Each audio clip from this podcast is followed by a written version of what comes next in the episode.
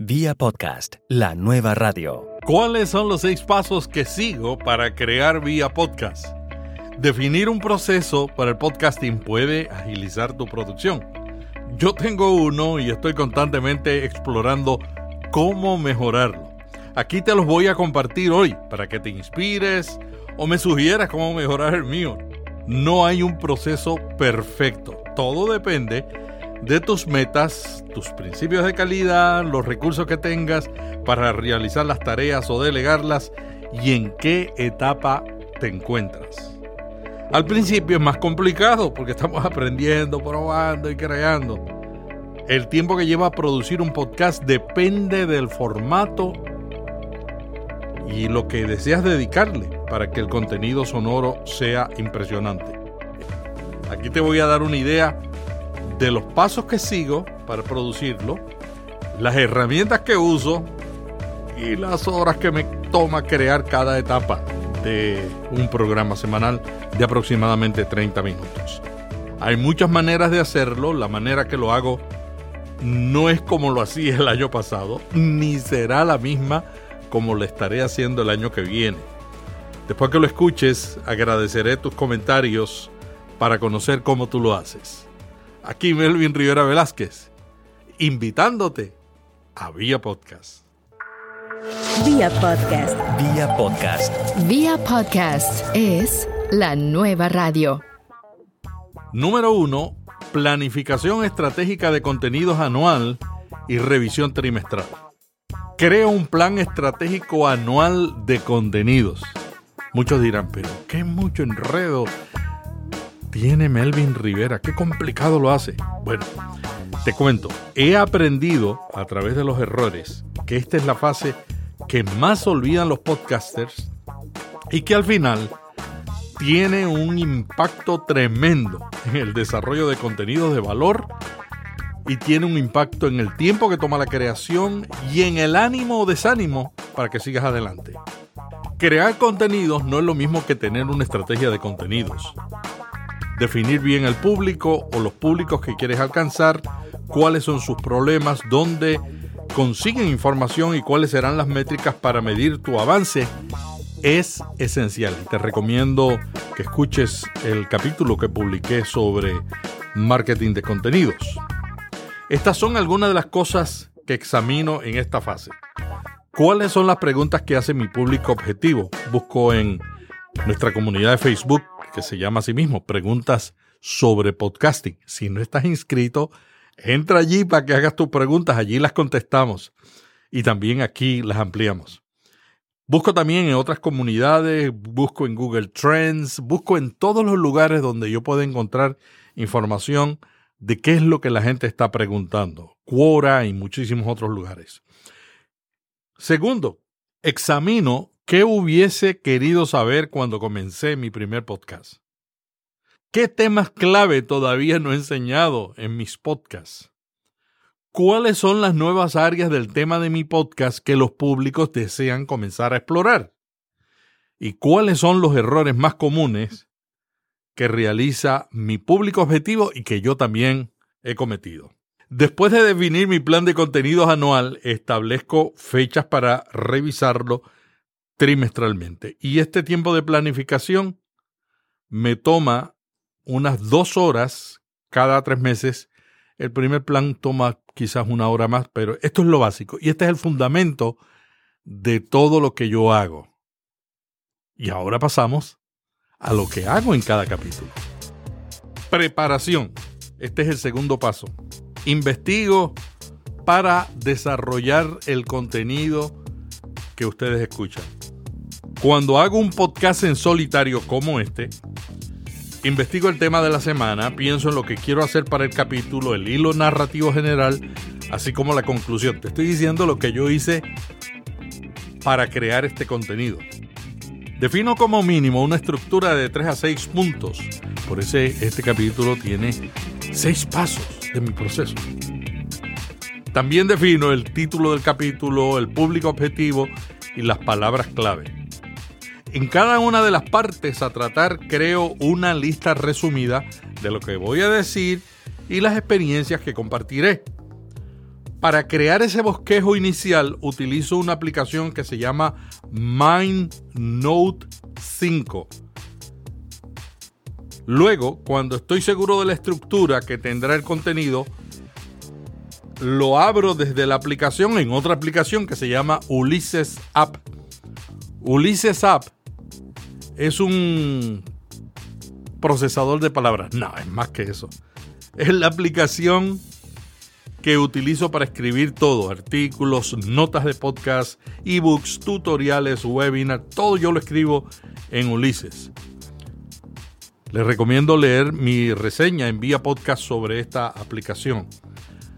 Allí en Ulises tengo un template con la introducción, el llamado a la acción y el cierre de cada podcast. He aprendido, y esta es la lección más importante que quiero compartirte, he aprendido que mientras más tiempo le dedico a la preparación, menos tiempo tengo que dedicarle a la postproducción. Y cuando tú grabas, lo más importante es que estés seguro de que el contenido añade valor. Después de definir lo que voy a decir, examino lo que se ha publicado sobre el tema para incluir algunas citas, evitar enfocar el contenido como otros lo han hecho, y a menudo esta investigación despierta nuevas ideas que voy añadiéndole a esa estructura. Mi meta en cada contenido es responder a las preguntas que se hacen mis oyentes y añadirle valor con un contenido útil que puedan poner en práctica para mejorar su podcast. La razón para examinar lo que otros han escrito sobre este tema es para evitar repeticiones, enfoques y para aclarar algunos de los puntos que ellos no enfatizaron o citarlos si han dicho algo valioso. Por supuesto, siempre evitando el plagio. Cada guion que escribo tiene aproximadamente 3.000 palabras y me toma leerlo en voz alta unos 20 minutos. Podcast con un entrevistado, ese es otro formato que yo utilizo en vía podcast. Cuando estoy convencido de que un invitado puede añadir valor a mis oyentes, le envío una invitación por email. Luego, cuando acepta, le envío un segundo email con mis fechas y horas disponibles usando Calendly para que elijan el día y hora que más le conviene. También le añado el enlace del medio en que grabaremos y las instrucciones básicas para que su sonido sea aceptable. Un día antes le envío un email de recordatorio. Antes de grabar una entrevista, sigo el mismo proceso de investigación que realizo con el tema de un podcast en solitario, pero además investigo sobre la persona a la que voy a entrevistar. Examino sus cuentas en LinkedIn, las redes sociales, lo que ha escrito o publicado, las entrevistas que le han hecho. Preparo una lista de cinco o seis preguntas para guiar la conversación. No siempre las uso todas durante la entrevista porque mi prioridad es escuchar al entrevistado, profundizar en sus respuestas, siempre pensando en las necesidades de mi público objetivo. Estas preguntas están basadas en una estructura que uso en mis entrevistas de buenas prácticas y que he ido desarrollando a través del tiempo. Esta estructura me sirve como fundamento de todas las preguntas que hago, y estas son sus partes. Primero, una breve introducción del invitado y su trasfondo. La segunda parte es discutir lo que ha logrado los retos que ha enfrentado y cómo los ha solucionado. Y número tres, explorar profundamente las experiencias y buenas prácticas que responden a las preguntas y necesidades de mi público objetivo. Te recomiendo leer los artículos y podcasts que hemos publicado en vía podcast sobre cómo hacer entrevistas todo este tiempo de preparación que para mí es el más importante de un podcast después de la planificación estratégica de contenido, me toma tres horas por cada capítulo. ¡Hey!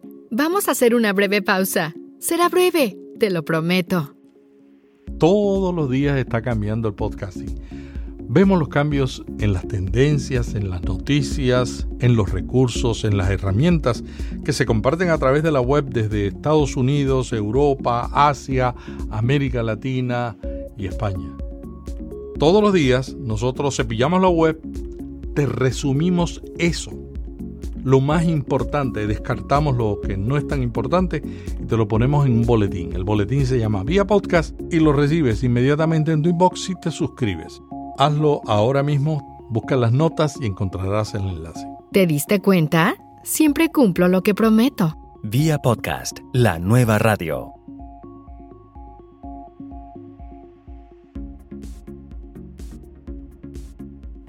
Tercer paso, grabación.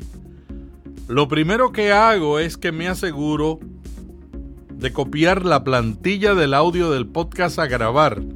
Yo tengo una plantilla que ya tiene las voces y la música de las introducciones, eh, el llamado a la acción que yo incluyo a mitad de Vía Podcast y el cierre. Eso que dice Vía Podcast, la nueva radio vía podcast, ¿eh? todo eso yo lo tengo en una plantilla y yo lo copio en cada capítulo que estoy grabando. Así me evito tener que copiarlo al final. Yo prácticamente grabo mi contenido dentro de las secciones de la plantilla. Durante esta fase me aseguro de que el equipo de audio está bien configurado, conectado y listo para grabar en el formato WAVE. Siempre grabo con la más alta calidad porque al final lo tengo que pasar a una calidad aceptable de MP3. También me aseguro de que no hayan interrupciones durante la grabación. ¿Cómo me aseguro de eso? Primero cambio mi teléfono celular y mi tableta, que es donde yo grabo, a modo de avión para que las notificaciones, textos y llamadas telefónicas no interrumpan la grabación. Yo grabo con el iPhone, una iPod cuando estoy en la calle y la iPad. Segundo, configuro el equipo. Enciendo mi interfaz de audio, me aseguro de que la grabadora está conectada a la aplicación, ya sea por medio de un cable o por medio de Wi-Fi.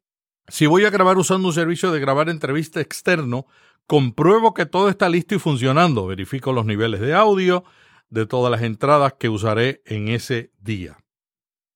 Preparación física y mental. Yo siempre pongo una botellita de agua a temperatura ambiente a mi lado. Aquí está. Si mi voz no está clara, en vez de toser, que no es bueno para las cuerdas vocales, aclaro la voz tomando un traguito de agua. Y necesito uno en este momento.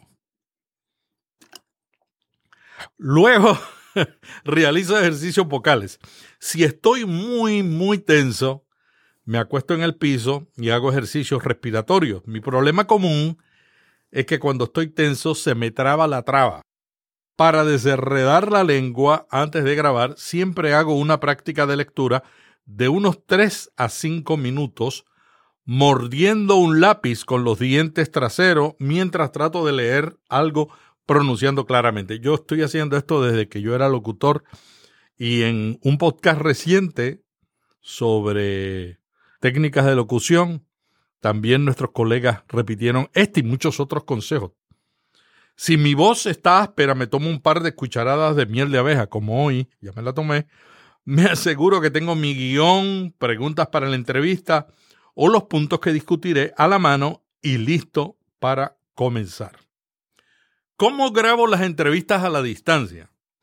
Si estoy usando una conexión tradicional, comienzo a prepararme una media hora antes de la entrevista y me conecto por el medio acordado, Skype, Google Hangouts, FaceTime u otro medio tradicional.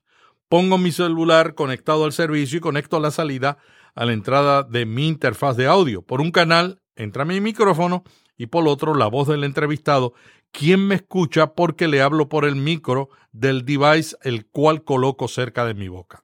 ¿Cómo grabo con una conexión profesional? Cuando uso un medio de grabar entrevistas como Zencaster, Ringer, Cass o Squadcast, que estoy probando, que se conectan a través de Google Chrome en una computadora ordenador, simplemente me aseguro que mi micrófono y auricular están bien conectados a mi interfaz y que las entradas y salidas de la computadora la reconozcan. ¿Cómo grabo las entrevistas cara a cara? la mayor parte de las veces las grabo en el lugar más conveniente para el entrevistado, donde no haya mucho ruido, donde no haya mucha reverberación, y por lo regular las hago con un solo micrófono. Un micrófono de hacer entrevista que se pueda mover sin provocar ruidos del entrevistado al que entrevista y que ignore los ruidos detrás y en los lados del entrevistado. Simplemente verifico que la señal está entrando bien a mi iPad o iPod. Utilizo un auricular pequeño conectado a la tableta o al iPod para monitorear que todo se escuche bien. Cuando grabo con dos micrófonos, utilizo por lo regular un micrófono cañón condensador direccional con un buen sonido que ignora bastante los ruidos de al lado y detrás y que es liviano para llevar en la mochila. Los conecto a una interfaz de audio móvil y fácil de activar para grabar. En este momento estoy probando la Isotope Spire Studio con la aplicación Spire. Y esta se conecta al iPhone, iPod o iPad y allí grabo. Mientras grabo, marco en la aplicación cualquier cita que ha dicho el entrevistado y que considero relevante para luego usarla como clip al iniciar vía podcast. Por lo general marco dos o tres buenas citas. Inmediatamente después de grabar la entrevista y mientras tengo todo fresco en mi mente, selecciono las citas que marqué y grabo la introducción, llamado a la acción y el cierre. Comienzo a hablar con mi mejor sonrisa. Yo comienzo todos mis podcasts saludando a un amigo. Hola, Keiner. Mi amigo colombiano Keiner Chara. Y esa frase establece el tono de mi conversación. Inmediatamente termino la grabación, guardo el archivo de audio en Dropbox y lo dejo allí para editarlo posteriormente. Otro formato que utilizo de contenido es el contenido estilo documental sonoro temático. Cada día estoy produciendo más podcasts tipo documental sonoro temático. Allí preparo un libreto, invito a varios profesionales a grabar una entrevista breve y específica sobre un tema o les pido que ellos graben su parte y me la envíen. Tan pronto tengo esos audios, los escucho con detenimiento, reviso mi guion, grabo mis intervenciones, monto y edito todo el contenido para que fluya y logre los objetivos del programa que establecí al principio. ¿Cuánto me toma la grabación de un episodio de 30 minutos? Bueno, la entrevista es 30 a 45 minutos pero todo el proceso, incluyendo la selección del clip de inicio, la grabación de la intro, la promo y el cierre, me toma un total de 1.5 horas.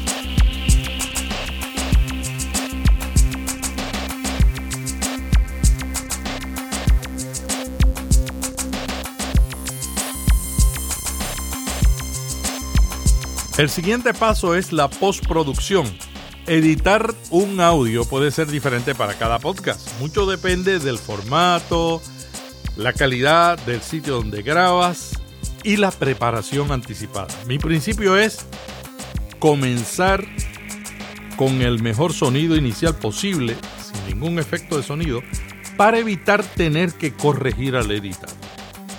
Edito en equipos móviles como las aplicaciones Twisted Wave y Ferrite Application y mi edición es sencilla, es de solo tres pasos. Uno, elimino automáticamente los espacios en blanco. Dos, edito los errores, los mm, a, e, que distraen, pero trato de asegurarme de que al eliminarlos el audio no suene artificial. Luego, paso el audio a la aplicación Auphonic, que automáticamente nivela el sonido de todo el audio lo convierte en un archivo MP3 en mono a 128 kbps en 14 LUF. Añade los tags, título del episodio, mi nombre, categoría, imagen, logo, información de copyright y más, y me envía el audio a mi cuenta de Dropbox y a mi empresa de alojamiento, Lipsyn. Tiempo de duración de la postproducción, una hora.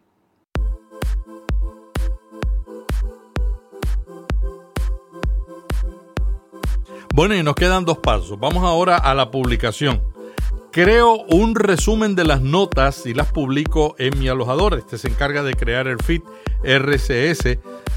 La gente que está suscrita, por ejemplo, a través de iTunes, Overcast, iBox, Pocket Cast, Teacher, Tuning Radio, Google Podcast y otras, reciben el capítulo, inmediatamente lo publico.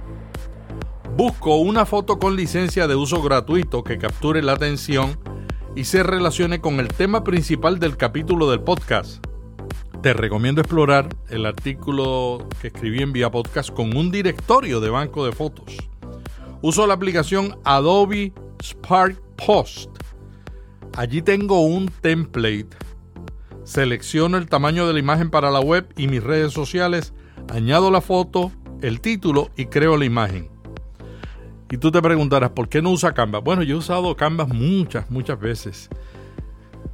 Pero lo que me gusta de Adobe Spark Post, que está también para iOS y está, para, está disponible también en Android y está también disponible online, es que la aplicación me la ajusta a los tamaños que le indico y me las produce optimizadas para el blog y las redes sociales más rápidamente.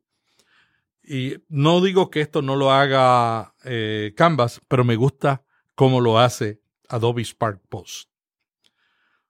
De allí voy a Ulysses Application, donde tengo las notas amplias del capítulo que creé antes de grabar. Recuerda lo que te dije al principio. Yo he aprendido que es mejor trabajar antes que trabajar después. Así que cuando yo estoy haciendo una entrevista, prácticamente ya yo tengo las notas del podcast antes de empezar la entrevista, lo que modifico con lo que me dice la persona. Y siempre hay modificación y muchas. Le añado la foto, selecciono la categoría ahí en Ulises, añado las palabras clave, el extracto, y desde allí publico directamente en mi blog en Draft. Abro el artículo en el blog, o mejor dicho, la misma aplicación me lo abre.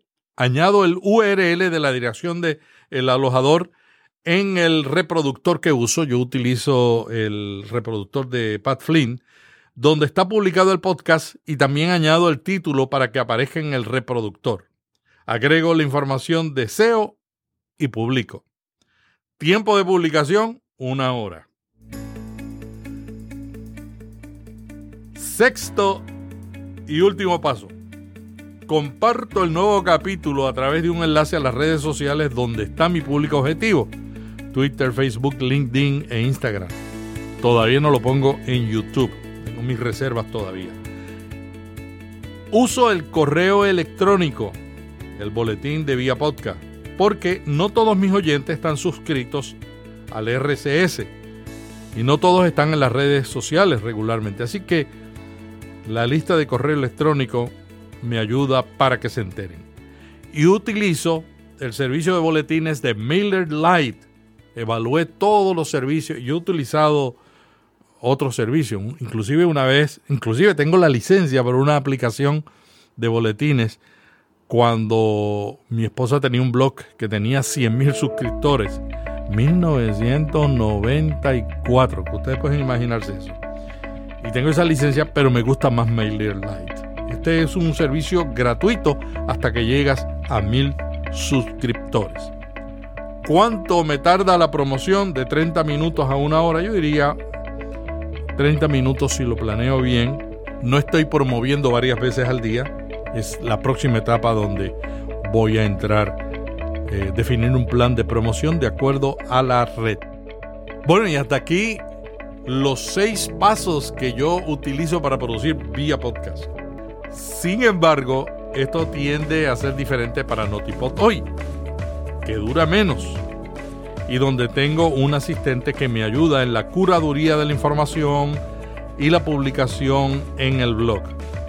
Me encantaría conocer tu proceso de podcasting. Siempre estoy buscando cómo aprender, cómo agilizar el mío sin reducir la calidad y sin afectar los resultados, sino por el contrario, mejorar los resultados. Espero tus comentarios y agradezco que si este contenido te sirve, te ayuda, pues que me dejes un comentario en, iTunes o en el blog y me des alguna valoración y lo compartas. Esto es más importante, lo compartas con otros productores de podcast. Hasta mañana cuando estaremos con Notipod. Hoy se despide Melvin Rivera Velázquez enviándote un pod abrazo. Vía podcast. Vía podcast. Vía podcast es la nueva radio.